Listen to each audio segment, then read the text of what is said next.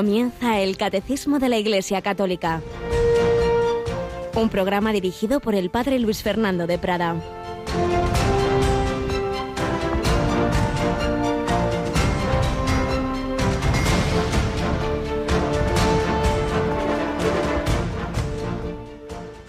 Los hombres de Nínive se alzarán en el juicio contra esta generación y hará que la condenen, porque ellos se convirtieron con la proclamación de Jonás. Y aquí hay uno, que es más que Jonás. Alabado sean Jesús, María y José. Muy buenos días en este miércoles 9 de marzo. Vamos avanzando en este camino cuaresmal con esa palabra clave de estas primeras semanas, la conversión, convertíos, la conversión a la que llamó el profeta Jonás a esa ciudad de Nínive. Dentro de cuarenta días Nínive será destruida. Los ninivitas hicieron penitencia y no fue destruida, porque se convirtieron y sin embargo Jesús se queja de que siendo él más que Jonás, mucho más que Jonás, no es un profeta más, es el Hijo de Dios hecho hombre, sin embargo no se convirtió, Israel no se convirtió, Jerusalén le crucificaron, le crucificamos. El Señor no nos amenaza como Jonás con esa destrucción, sino al revés, subiendo a la cruz, para que nos convirtamos por el amor, para que nos convirtamos viendo a aquel que ha hecho ese milagro, esa locura de amor, esa exageración, diríamos, de no solo hacerse hombre, sino bajar a lo más a lo más hondo, hasta la humillación, hasta la cruz, hasta el sepulcro.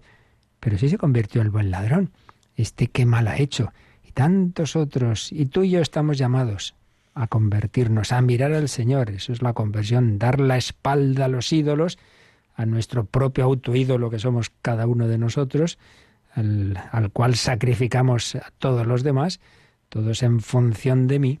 Y ahí vienen las guerras que empiezan en, en, el corazón, porque yo soy más importante que nadie y los demás que me hacen sombra fuera con ellos y dejar de mirarnos a nosotros mismos, mirar al Señor y unirnos en Él, y de ahí viene la paz en el amor. Llamados a la conversión. Y lo primero es reconocer que la necesitamos. Lo segundo, pedir la gracia. Yo no puedo convertirme por mí mismo, pero el Señor me quiere dar esa gracia para sacarme de mí mismo, para centrar mi corazón en Él y para verle presente en los demás. Pues es lo que le pedimos al Señor en este camino cuaresmal también en esta unión en Radio María en la que vamos compartiendo pues todo lo que ayuda a convertirnos como esas charlas cuaresmales que estamos ofreciendo estas mañanas. Mónica Martínez, buenos días. Muy buenos días, padre, muy buenos días a todos los oyentes de Radio María. Bueno, pues recordamos que en efecto en la primera semana de Cuaresma tenemos esa buena costumbre, ¿verdad?, de que a las diez y media de la mañana tenemos esas charlas cuaresmales que nos ha preparado un sacerdote madrileño, pero que lo tenemos ni más ni menos que en Uruguay y desde ahí nos ha mandado unas reflexiones que están siendo muy solicitadas, están ahí en el, en el number one de la lista de podcasts. claro, claro, porque además nuestros oyentes tienen una sed tremenda de preparar bien la cuaresma para celebrar la Pascua por todo lo alto y más con todos los acontecimientos que estamos viviendo. Así que nada, ánimo y que se abrochen el cinturón, que después, poquito ya lo, eh, ya lo anunciaremos llegarán los ejercicios espirituales. Eso ya para el final de la cuaresma, pero para el principio aprovechad esta semana, esas charlas a las diez y media de la mañana. ¿Y, bien haces, Didi? Sí, y recordar a nuestros oyentes que si no les viene bien esa hora, las vamos colgando en los eh, podcasts de Radio María. Sí, por eso digo que ya he visto que muchos, muchos las están descolgando, perdón, las están descargando de ese podcast o luego también más sencillo. Si queréis esperad a que pase la semana y pedís un disquito pues con esas seis charlas de lunes a sábado que nos está ofreciendo este padre pues que lo hace estupendamente. Y digo que mencionado pues estas circunstancias y fíjate precisamente Jonás anunciaba esa destrucción si si no había conversión. La Virgen en Lourdes en Fátima muy especialmente pues pues habló de, cómo la humanidad si no se convierte iba de guerra en guerra, de peor en peor. Y no sé si recibimos ese mensaje, mucho me temo que no. Por eso pidamos mucho al Señor esa conversión, ese arrepentimiento. Y no pensemos lo malo son los demás. Cada uno de nosotros tenemos que hacer ese camino y esa gracia de la conversión porque si no, no es que Dios castigue externamente, es que son las consecuencias de nuestros propios pecados. Cuando muchas veces se habla del castigo de Dios, es que Dios permite, Dios permite que con nuestra libertad, pues eso, saquemos las consecuencias negativas de nuestros actos. Conversión, sí que se dejó transformar por la gracia de Dios, se convirtió en Íñigo de Loyola, seguimos buceando en ese corazón y precisamente eh, cuando estamos en este momento todavía del año ignaciano y cuando justamente este sábado se, se cumple el 400 aniversario de la canonización de Íñigo de Loyola y su discípulo Francisco Javier, pues vamos entrando con su ayuda, con la ayuda del Señor y la intercesión de estos santos en ese corazón que se convirtió para que nos ayude también a nosotros a convertirnos al Señor.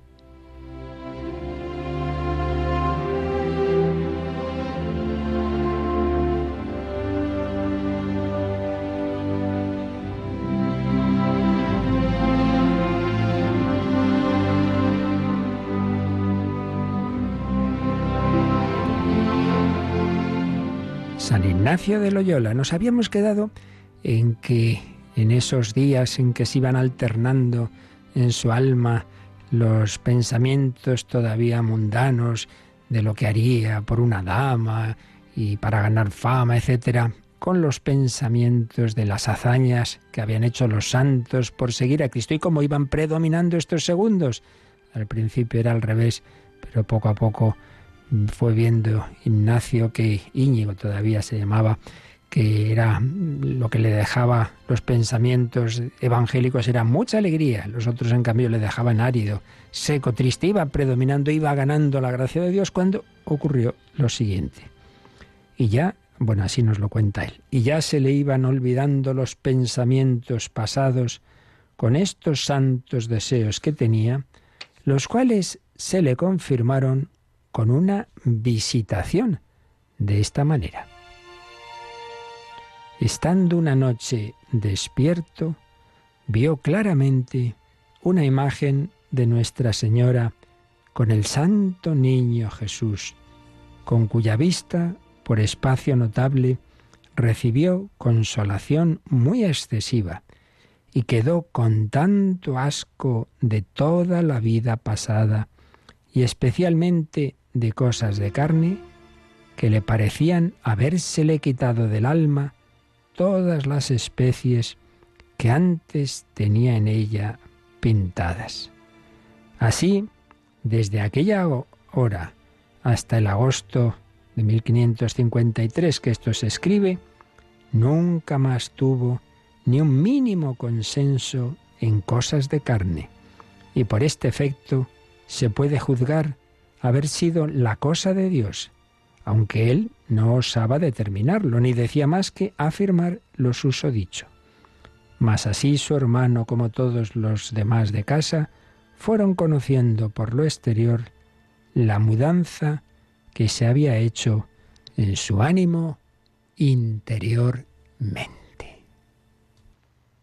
Pues sí, una visitación de la Virgen María con el niño Jesús en brazos en una noche, como culminación de ese proceso en el que, digamos, por un camino más ordinario, la gracia de Dios iba transformando esa alma y el Señor quiso, pues también un regalo extraordinario, esa visión, esa presencia especial, extraordinaria de Nuestra Señora con el niño Jesús en brazos. ¿Les ha ocurrido bastantes santos, o un tipo de visión así de la Virgen con el niño. Pero como el mismo San Ignacio mm, señala al final, él no se fija tanto bueno, en lo extraordinario de la visión, que él con mucha sobriedad no dice, pues fue así seguro y esto es de Dios y tal, sino simplemente dice que los efectos que tuvo en su alma son los que a él pues le confirman que en efecto la cosa era del Señor, no, se fija en sí mismo, pues en decir, mira, qué suerte, qué privilegiado soy que me que pude ver a la Virgen. Se fija en que él, que precisamente uno de sus puntos débiles, ya lo vimos, habían sido básicamente dos, la soberbia y vanidad por un lado, y por otro lado la lujuria. pues uno de esos puntos débiles desapareció. Con esa visita de la Virgen recibió una gracia muy especial de castidad. Se le quitaron del alma todos esos recuerdos y es que ciertamente en ese terreno, pues aunque uno se arrepienta, pues claro, si uno ha estado muy metido ahí, uff, queda mucho, queda mucho metido, queda mucho en el alma, quedan esas imágenes, no digamos hoy día, con todo lo que hay de pornografía, de internet, pues no es nada fácil.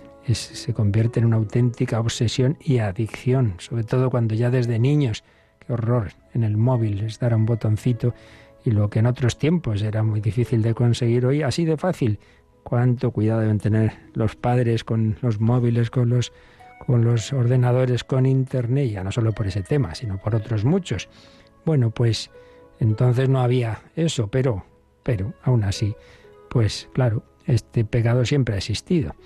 Y, San Ignacio, pues que no había sido santo precisamente eh, hasta ese momento, pues era algo que le tenía muy esclavizado. Y esa visita, dice, le dejó con tanto asco de toda la vida pasada y especialmente de cosas de carne que parecían habérsele quitado del alma, todas esas especies que tenía en ella pintadas, todos esos recuerdos, todas las fechorías que habría hecho todo lo que le había entrado por los sentidos, el Señor, por mediación de la Virgen María, pues lo quitó y le dio la gracia de que desde entonces no tuvo, dice, ni un mínimo consenso en cosas de carne. Ojo, dice consenso.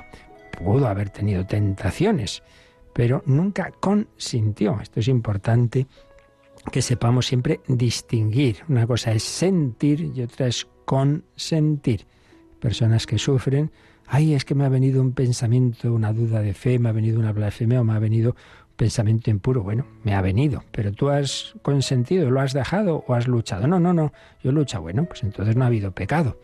La no dice que no hubiera podido tener después tentaciones, dice que no consintió lo más mínimo en ellas, cosa que antes caía fácilmente. Por eso, pues enseñanza para nuestra vida pedir al Señor su gracia, pedir a la Virgen María su intercesión en aquellos puntos débiles.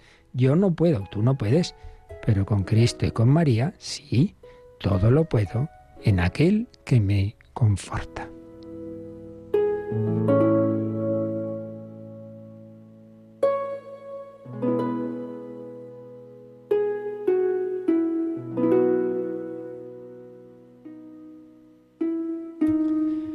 Y comenta el padre José Ignacio Tellechea y Dígoras, al fin sintió asco de toda la vida pasada.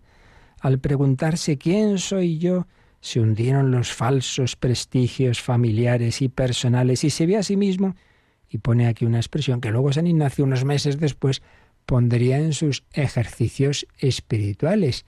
Dice que se vio a sí mismo como una llaga hipostema de donde han salido tantos pecados y tantas maldades y ponzoña tan turpísima. Número 58 de los ejercicios nos puede parecer un poco exagerado, pero sí, él se vio así. y, y al ejercitante pues le sugiere eso, que se dé cuenta de que cuando vivimos en pecado, pues en efecto nosotros somos como un pozo del que sale un agua sucia, pero desde ese instante era un converso, un hombre necesitado de redención profunda, acuciado por la búsqueda del tiempo perdido para rescatarlo. El asco por esa vida pasada es la antesala de la sinceridad. En ese punto llora, ya definitivamente cayó herido y rendido Íñigo, no entre las almenas del castillo de Pamplona, no, no, no, sino ante Dios. Ojo, que hay un asco sin esperanza. Ese no produce un santo, ¿eh? Esa es la culpabilidad morbosa, eh, neurótica, esa no es la conversión cristiana, no, no. El verdadero arrepentimiento no deprime, al revés, da esperanza. Es posible otra vida, es posible entregarse, es posible la libertad, nos la da Jesucristo, Cristo nos da la libertad. Sí, un afecto grande en su corazón que infundió esa luz interior, le descubrió el vacío y el abismo bajo sus pies, pero para mostrarle el camino del absoluto. y así se produjo esa mudanza del alma. Y él dice, como en su casa se dieron cuenta, y dice, uy, uy, uy, uy, uy, uy, este está cambiando mucho, tanto que como veremos en próximos días, su hermano pues ya le cogió por banda y dice, oye, oye, a ver tú qué vas a hacer, como que se dieron cuenta de que estaba cambiando mucho, esto pasa también, yo lo he visto demasiadas veces, familias que dicen, ay, a ver si mi hijo deja los malos caminos y deja pues el beber y la droga y no sé qué, empieza a ir a misa y cuando ya lo hace y, y, les parece que ya hace demasiado, bueno, una cosa era lo de antes y otra cosa es ¿por qué tiene que ir ya va entre semana a misa y por qué tanta oración? Y pues ya estamos. Hay a veces padres que quieren que los hijos sean buenos, pero no demasiado buenos. Hombre, que hay que seguir al Señor a lo que cada uno pida y no justito, ¿eh? así, eh, con una mediocridad. Esto querían, esto quería el hermano de San Ignacio, que, que no se pasara, que no dejara la vida mundana. Pero Íñigo comienza a estar absorto, recobra libertad ante ese pasmo de los demás, tiene una nueva afición, está afectado, una palabra que va a aparecer mucho en sus ejercicios espirituales. Quiere realmente conocer, amar y seguir a Jesucristo. Esa es la conversión, no simplemente me arrepiento de lo malo, sino ante todo ha entrado un nuevo amor en mi vida. Y para ello, qué maravilla, qué regalo, pues esa presencia de la Virgen María con el niño Jesús. Muchos estudiosos de los ejercicios piensan que precisamente eso que le ocurrió, esa experiencia, es lo que probablemente inspira a San Ignacio, que en un momento dado en que está haciendo, está planteando las meditaciones de que llamamos de la primera semana, es decir, del arrepentimiento, del pecado, dice que nos encomendemos a la Virgen María y le pidamos un odio, un, detestar el pecado, el desorden y el mundo. El pecado es todo aquello que directamente ofende a Dios. El desorden, es decir, aquello que sin ser explícitamente pecado, pero es desorden de mi vida. Pues, pues pongo por delante cosas menos importantes, no hago lo que tenía que hacer, eh, una vida, pues eso, poco, poco jerarquizada de manera que ponga lo primero lo más importante, el desorden, y el mundo en el sentido de estilo mundano de vida, de que me importe demasiado el que dirán, el, el, hacer lo que todo el mundo hace, no que me digan que soy muy católico, no sé qué, no sé cuántos. Pedir a la Virgen María, pedirle a ella su intercesión para que cambie nuestro corazón, que no vaya con esos antivalores, sino que mis valores sean los del seguimiento de Cristo. Pues así se lo pedimos también hoy al Señor por intercesión de la Virgen, por intercesión de San Ignacio de Loyola.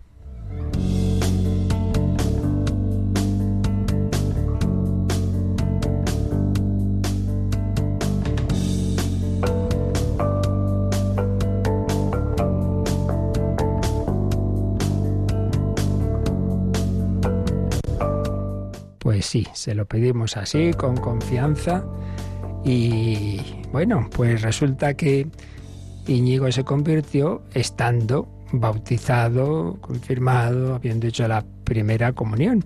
Pero otros, pues el proceso ordinario es otro distinto, es al revés.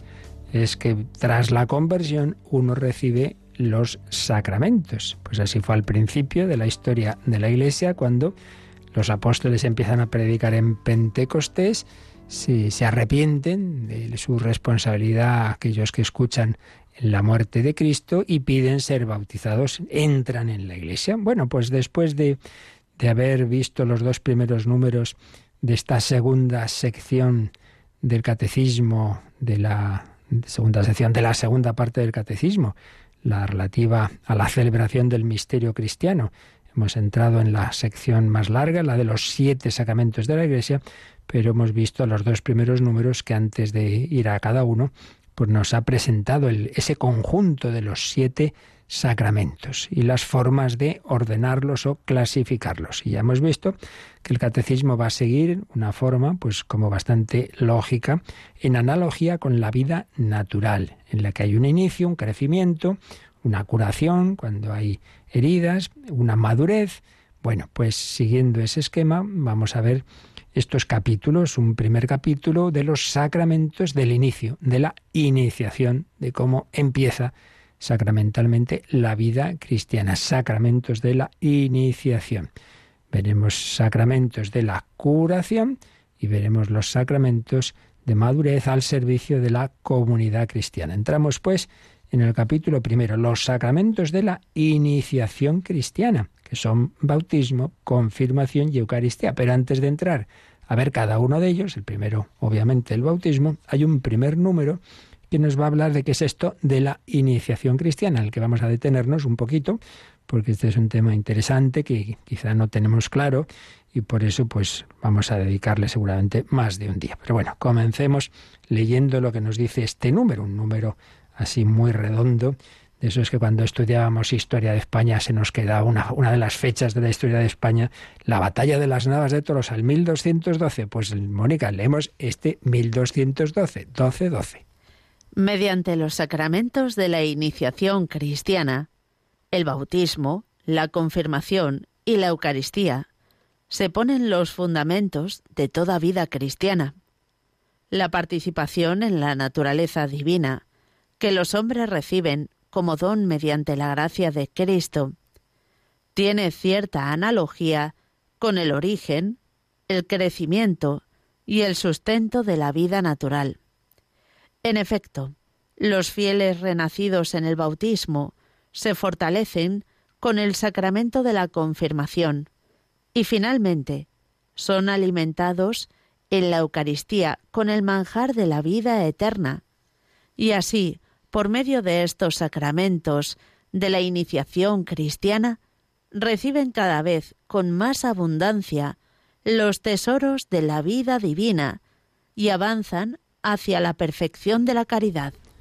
Este, esta frase que nos ha leído Mónica, este párrafo larguito, es una cita literal de un documento del Papa San Pablo VI, la Constitución Apostólica Divine Consortium Nature. Y es que, por aquí, en primer lugar, claro, algo fundamental que ya hemos dicho muchas veces, pero que nunca viene mal repetir. No nos olvidemos de que la vida cristiana no es simplemente ser buena gente, ser buena persona, que ya es algo. No simplemente es actuar razonablemente sin dejarnos llevar de lo que nos pide el cuerpo, que ya es algo, repito. No, no, es mucho más. Es que Dios nos da una participación de su vida divina. Esa frase de San, de San Pedro, perdón, de que nos ha hecho partícipes, consortes de su naturaleza divina. Esto es tremendo.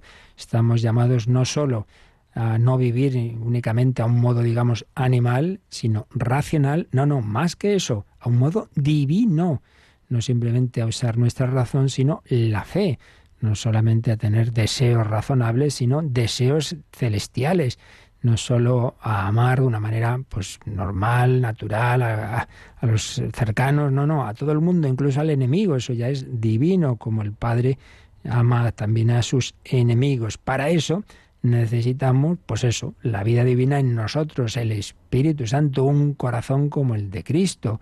Eso no sale de mí mismo, por eso el hombre con sus esfuerzos, con la pedagogía, con la psicología, pues, pues algo puede hacer, pero nunca puede llegar ni de lejos pues a este nivel de ese amor gratuito, universal, a todos, incluso al enemigo, de una manera constante. Ser bueno a ratos y con algunos, eso fácil, eso cualquiera, pero ser loco siempre y con todos, eso, eso ya es divino. Eso necesitamos la vida de Dios en nosotros. Bueno, pues esa vida divina, esa participación, lo que llamamos la gracia de Dios, la gracia de Cristo, vivir en gracia santificante, el, el cauce ordinario por el que Dios nos la comunica son los sacramentos. Y esa vida empieza en nosotros con estos sacramentos de iniciación. El camino ordinario es ese. Luego, pues, cada alma es cada alma, pero este es el camino ordinario y desde luego el camino de los niños y adolescentes es este. Por eso empezamos por aquí, esa iniciación cristiana que nos comunican los fundamentos de la vida cristiana, que repetimos, es participar de la naturaleza divina, que es un don, un don. Yo no puedo darme a mí ni a ti, yo no puedo darte la fe y la gracia, es un don de Dios, puedo pedirlo y debo pedirlo, pero, pero es un don de Dios y un don que el hombre tiene que aceptar, claro, por eso no, no basta que Dios quiera. Entonces esta vida divina pues no es todo nada, sino que también tiene como la vida en, todos sus ámbitos, en todas sus acepciones, pues puede ser de, tener mayor o menor digamos, presencia o fuerza, ¿no? A este le queda un hilo de vida, todavía está vivo, pero, pero muy poquito. En cambio, fíjate, este, este niño, este joven, qué vitalidad.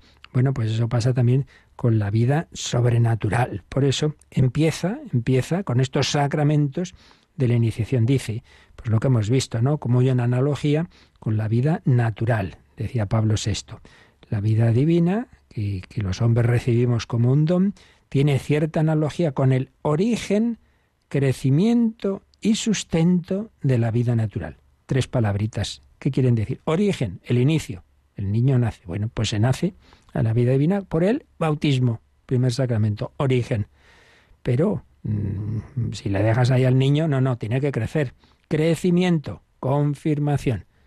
Esa vida, venga, tiene que, ir creciendo, confirmación. Pero luego hay que alimentarla cada día, no, no es, ya está vale, ya con esto ya tiene bastante. No, no, cada día tienes que dar de comer al niño. Sustento, sustento. Bueno, pues el sustento, el alimento, va a ser sobre todo la Eucaristía, el manjar de la vida eterna. Y así, por medio de estos sacramentos de la iniciación cristiana, reciben esos nuevos cristianos con más abundancia cada vez los tesoros de la vida divina y avanzan hacia la perfección de la caridad. Claro, es que estamos todos llamados a esa plenitud que llamamos santidad, así como a nivel humano. Pues, pues sí, este, este niño ha empezado una vida, pero anda, hasta que llegue a una madurez no le queda, no le queda. Madurez intelectual, madurez afectiva, madurez de voluntad, de relaciones con los demás, etcétera, etcétera. Bueno, pues esa hay una madurez a la que todos estamos llamados que no solo es natural, que es también conforme a esa vida divina sobrenatural que llamamos la santidad. Bien, pues este es el panorama de la iniciación cristiana, pero creo que vale la pena, este es un programa en el que intentamos pues, profundizar más que en otros, que veamos un poquito más lo que es esto de la iniciación. Y vamos a tener por guía un, un teólogo experto en el tema, que además es obispo aunque antes de serlo, pues eso, se dedicaba mucho a la teología, ahora ya las ocupaciones pastorales le dejan menos. Me refiero a Monseñor José Rico Pavés, que entre sus obras hay un magnífico manual sobre los sacramentos de la iniciación cristiana, publicado en Toledo, diócesis en la que él se ordenó como sacerdote. Pues bien, vamos a, a resumir enseñanzas de Monseñor José Rico sobre este tema de la iniciación cristiana que nos pueden venir muy bien. En primer lugar, pues como se hace así, digamos, cuando se quieren hacer las cosas a fondo, pues siempre viene bien fijarse un poquito en la palabra, la palabra iniciación, muy conocida en la historia de las religiones. No solo las religiones, siempre se habla de iniciaciones, sobre todo en culturas así primitivas, tanto en el ámbito civil como en el religioso. Iniciación es lo mismo que introducción, viene del, latín iniciacio, pero que está construida esta palabra a partir de las palabras in, iter, in, eh, que habla de entrar en iter, iter, un camino, entrar en un camino, introducirse en algo, poner a alguien en el camino. Esto, cuando empieza el cristianismo, claro, estaba muy presente en distintos ritos de lo que llamábamos las religiones mistéricas. Esa época helenística, pues había muchos, muchos ritos, así cosas bastante peculiares, sacrificios, una serie de ritos. Y eso mismo hizo que al principio esta palabra no se usara apenas en el ámbito cristiano porque podía dar lugar a confusión con esas religiones mistéricas. Por eso, en el Nuevo Testamento, la idea está, la idea está de ese de, ir entrando en esa nueva vida. Por supuesto que está la idea. La palabra bastante poco, por esto que digo de que podía, podía entenderse mal, pero por ejemplo en San Juan, recordemos, el, que ya lo veremos este texto, el diálogo de Jesús con Nicodemo, que dice hay que nacer de lo alto, que también se puede traducir como nacer de nuevo. Pues esto, la iniciación, nacer, nacer de nuevo. O San Pablo dirá que hay que morir para resucitar con Cristo. También es nacer de nuevo en esa resurrección eh, en la que nos unimos a Jesucristo. Pero cuando ya van pasando esas religiones mistéricas, dejaron de ser un peligro de contaminación para el cristianismo, entonces ya sí los santos padres de la Iglesia no tuvieron reparo en asumir ese lenguaje de la iniciación. Luego, este término va a ir cayendo en desuso, pero se ha recuperado. Se ha recuperado el siglo XIX, siglo XX, se ha ido recuperando y está presente en el Vaticano II y en los documentos posteriores.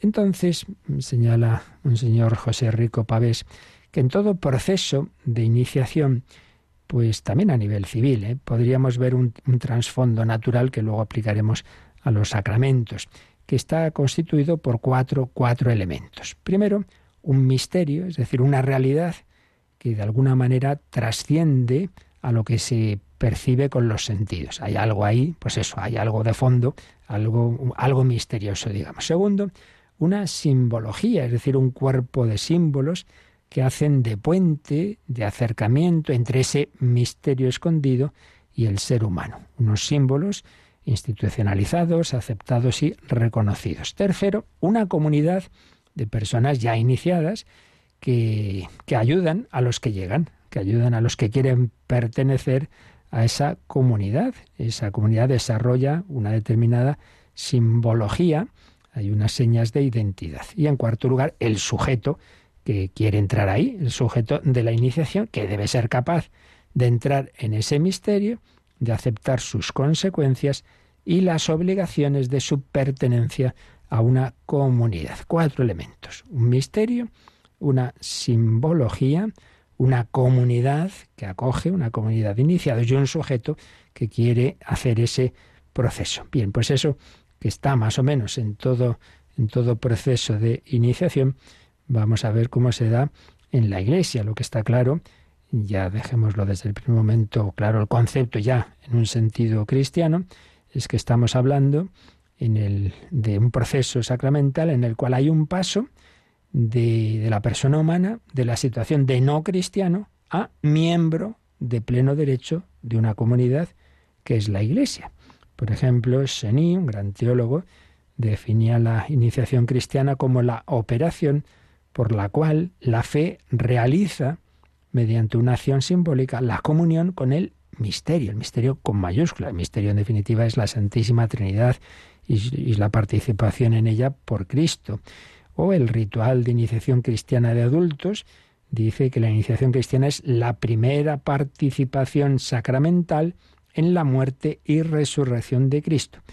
Y un poco, teniendo en cuenta todo lo dicho, don José Rico Pavés la define como el proceso catequético sacramental, catequesis y sacramentos, proceso catequético sacramental mediante el cual la Iglesia, movida por el Espíritu Santo, da a luz en Cristo a nuevos hijos de Dios. Proceso catequético sacramental mediante el cual la Iglesia, movida por el Espíritu Santo, da a luz, da a luz, es madre, da a luz en Cristo a nuevos hijos de Dios. Qué maravilla. Decía Tertuliano, los cristianos se hacen, no nacen, se hacen. Hay que hacer cristianos, la iniciación cristiana. Y entonces sí, nacen, pero nacen porque hay alguien que, que ofrece esa iniciación cristiana, que es, por otro lado, hemos visto una incorporación al misterio pascual de Cristo, ese proceso de encarnación, pasión, muerte, resurrección y envío del Espíritu Santo es el que nos permite ser introducidos ni más ni menos que en la comunión con la Santísima Trinidad. Ahí es nada, ahí es nada.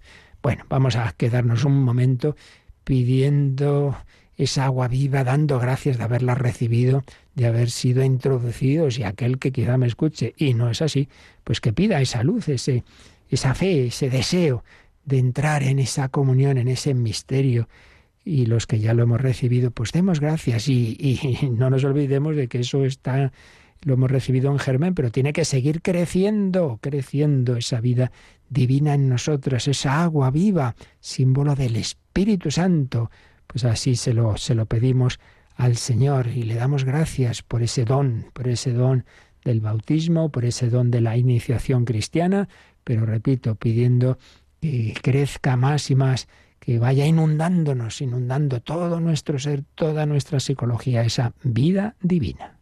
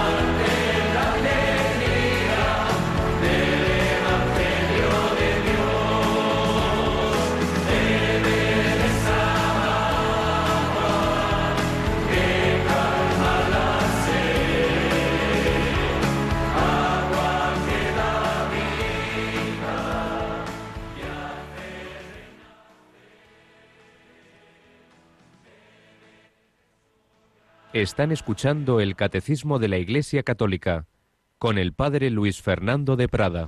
Agua que da vida, la vida divina se nos comunica con camino ordinario en este proceso de iniciación cristiana. Entonces hemos visto que en toda iniciación hay cuatro elementos. Bueno, pues don José Rico ahora aplica esos cuatro elementos a esta iniciación cristiana sacramental. Primer elemento, hemos dicho, hay un misterio. Bueno, aquí el misterio está claro.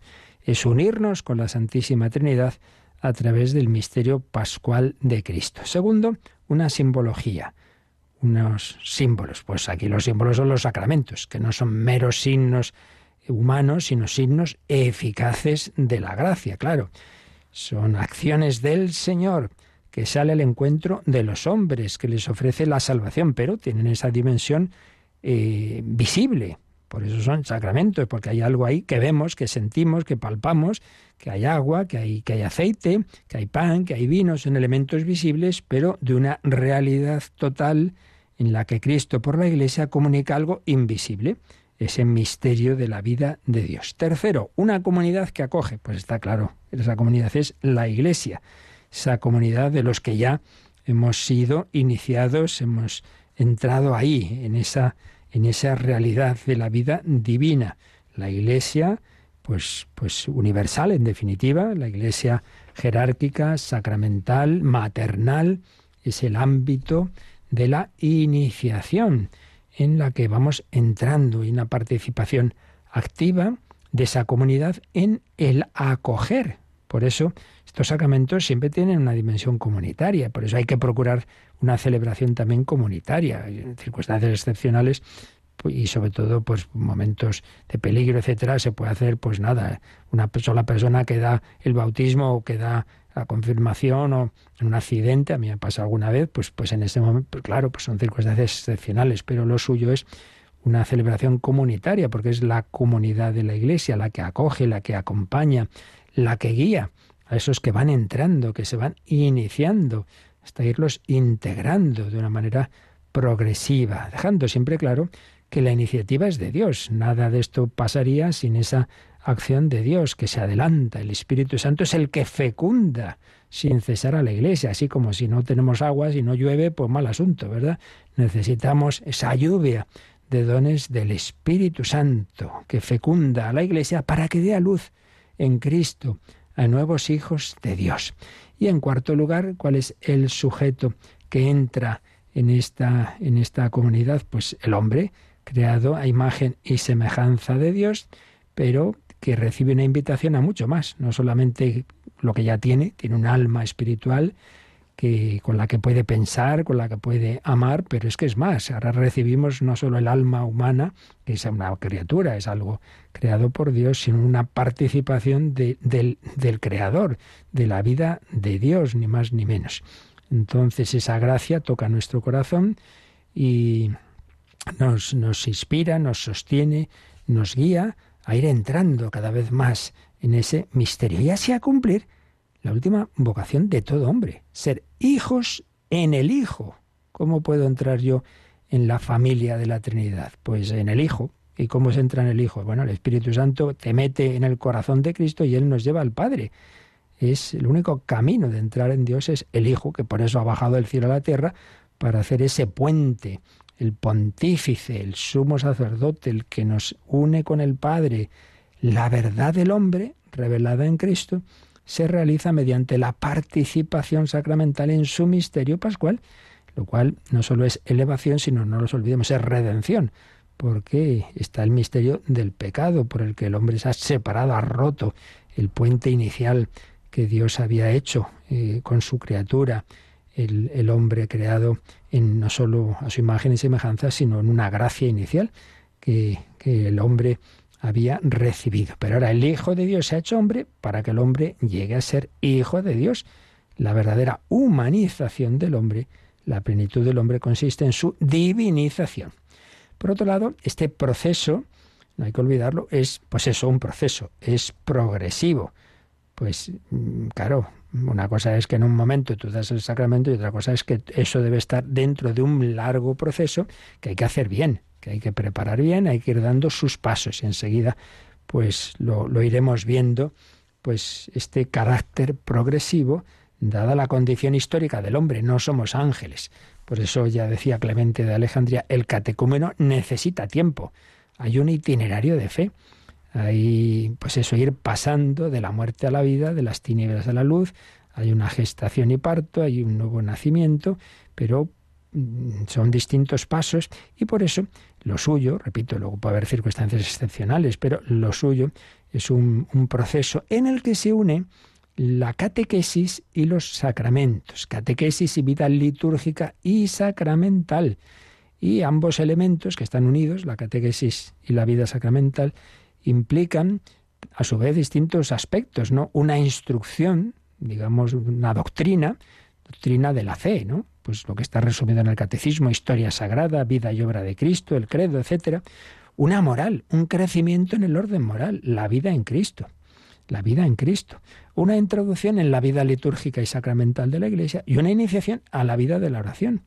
Bueno, pues no sé si os habéis dado cuenta que he mencionado las cuatro partes del catecismo. Claro, la primera parte, la doctrina, la, la, segunda parte, la liturgia, que es la que estamos viendo, los sacramentos, la tercera parte, como eso hay que llevarlo a toda la vida ordinaria, a vivir eh, moralmente en Cristo, en Cristo, y en cuarto, la cuarta parte del catecismo, la vida de oración, una iniciación a la vida de oración. Todo ello en un periodo de tiempo, en un camino con etapas y con unas pruebas, y pero con la conciencia de que es un proceso unitario, unitario, no es cada cosa por su lado. La catequesis se ordena a los sacramentos.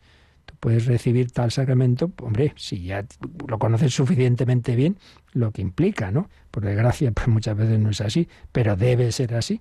Sacramentos que llevan a cumplimiento la realidad viva transmitida en la catequesis y que precisamente después de recibir el sacramento también es verdad que muchas veces se entienden más las cosas. Por eso, desde el principio de la historia de la Iglesia se dio lo que se llama la catequesis mistagógica. Ahora, sabías lo suficiente para recibir el sacramento, pero una vez recibido te lo explicamos más, lo que has recibido. Y te explicamos los símbolos, lo que ha ocurrido en esta celebración. Esa es la catequesis mistagógica. Y mm, repito que también la idea de que los sacramentos y aunque cada uno, pues eso, hay distintas fases, etcétera, pero los sacramentos de iniciación y junto a, su, a la catequesis forman un todo. Y ese todo, este proceso no se completa mientras no se reciban los tres sacramentos de iniciación. La iniciación cristiana sacramental implica bautismo, confirmación y Eucaristía y la catequesis en las cuatro dimensiones que hemos dicho, doctrinal, litúrgica, moral y de oración.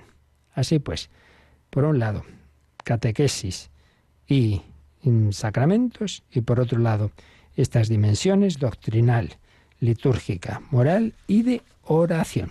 Todo ello, todo necesario, todo íntimamente unido entre sí, pues es lo que realmente nos va introduciendo, pues en serio, en esa vida divina que Dios quiere darnos a todos. Bueno, seguiremos explicando esto de la iniciación cristiana con tan buena guía de José Rico Pavés, pero vamos a dejarlo porque tenemos algunas consultas y las que ahora queráis hacernos llegar como ahora nos recuerdan. Participa en el programa con tus preguntas y dudas. Llama al 91005 9419 91005 9419 Puedes escribir un mail a catecismo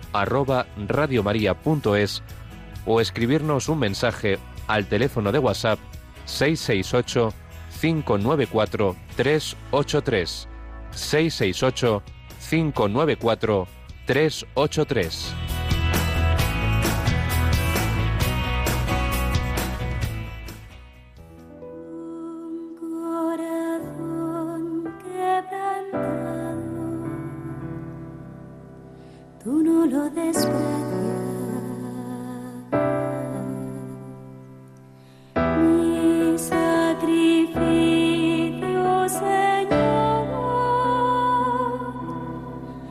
soles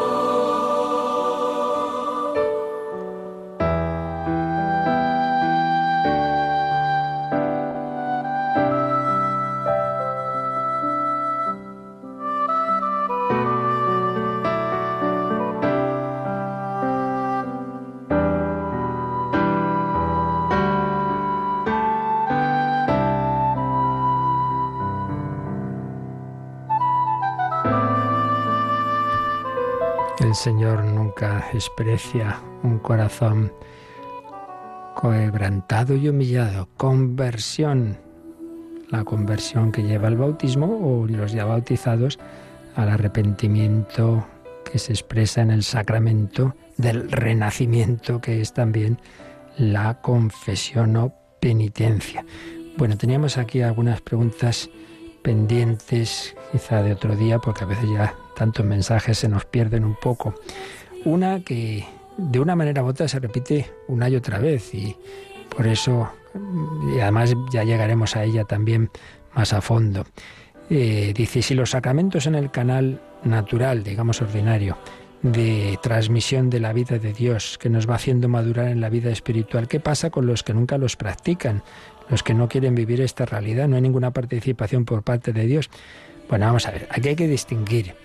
Eh, ya digo que esto de una manera u otra ya ha salido y volverá a salir cuando hablemos de la necesidad del bautismo, que es el sacramento más necesario. A ver, la única manera de unirnos con Dios, ya lo hemos dicho hoy mismo, es unirnos a Cristo y nos une el Espíritu Santo. Y la manera ordinaria de recibir esa gracia del Espíritu Santo, unirnos con Cristo, son los sacramentos. El Señor así lo ha establecido. Él sabe mejor que nosotros los modos, ¿no?, de hacer las cosas. Entonces, si una persona recibiendo este mensaje lo rechaza, pues claro, pues si lo rechaza, pues es que no hay nada que hacer, porque todo esto siempre es un juego entre el, ofrecimiento por parte de Dios y la respuesta humana. Porque esto es el ejemplo, ¿no?, que aparece ya en toda la Biblia es un matrimonio. Yahvé el esposo, Israel la esposa, Cristo el esposo, el alma la esposa.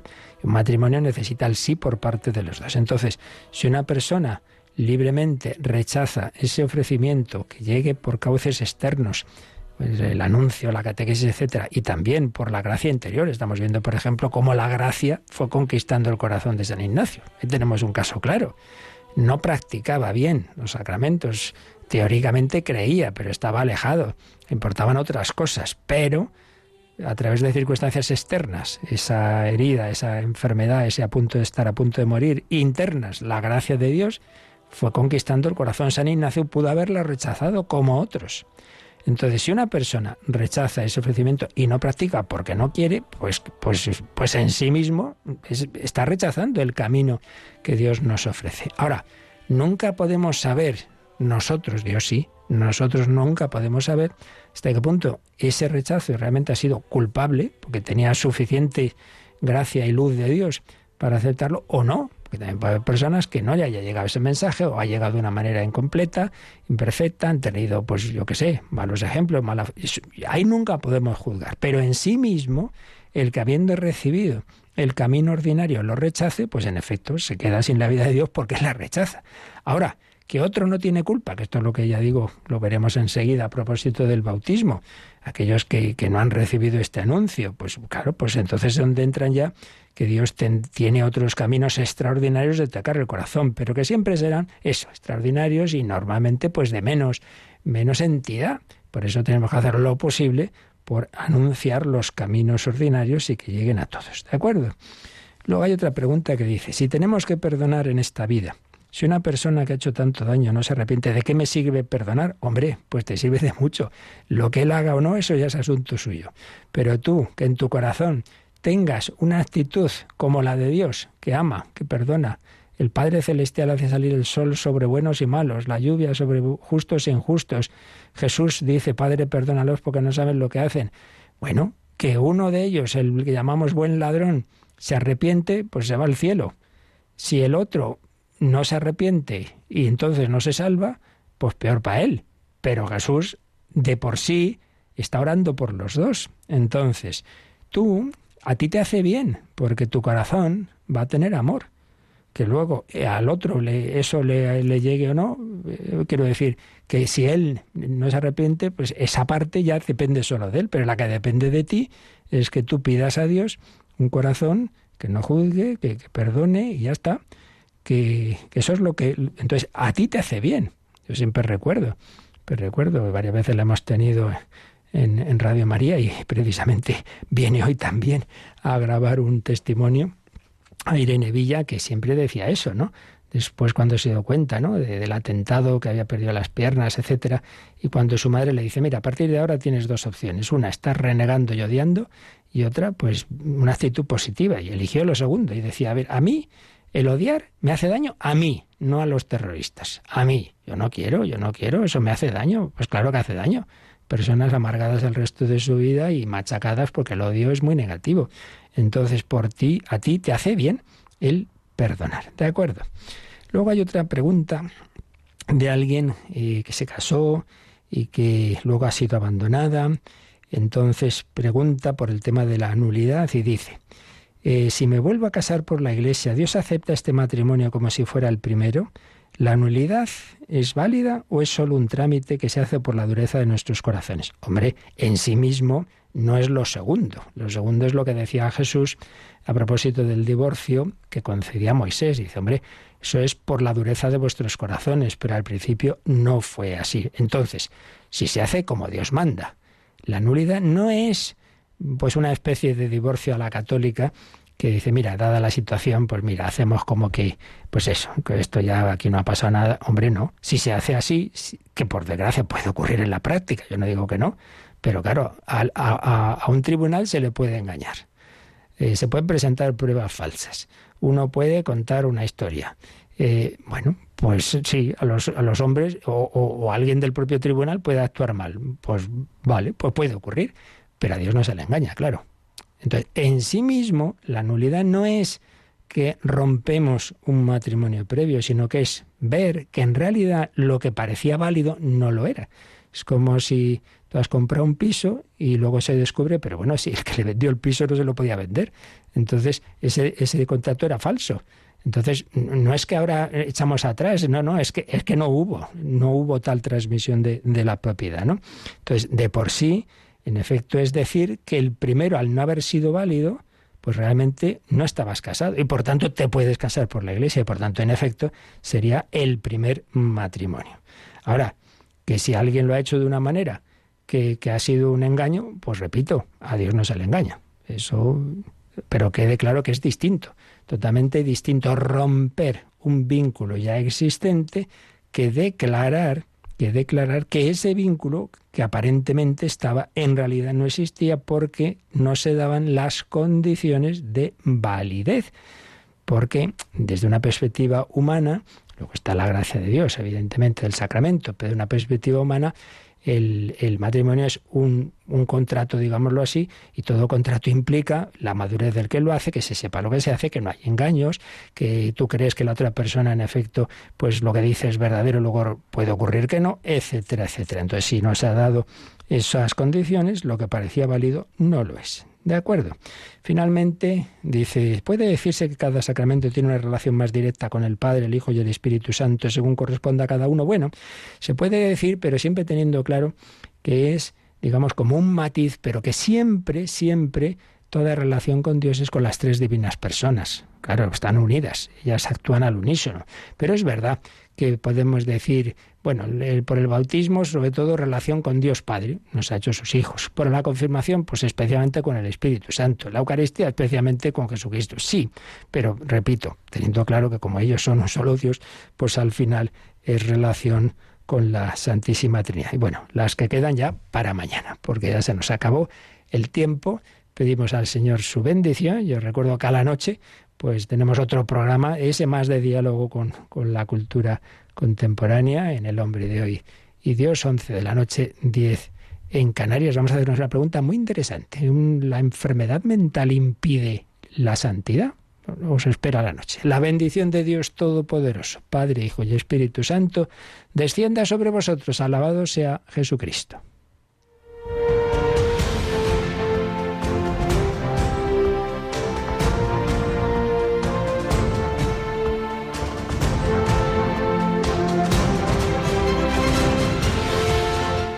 Han escuchado en Radio María el Catecismo de la Iglesia Católica.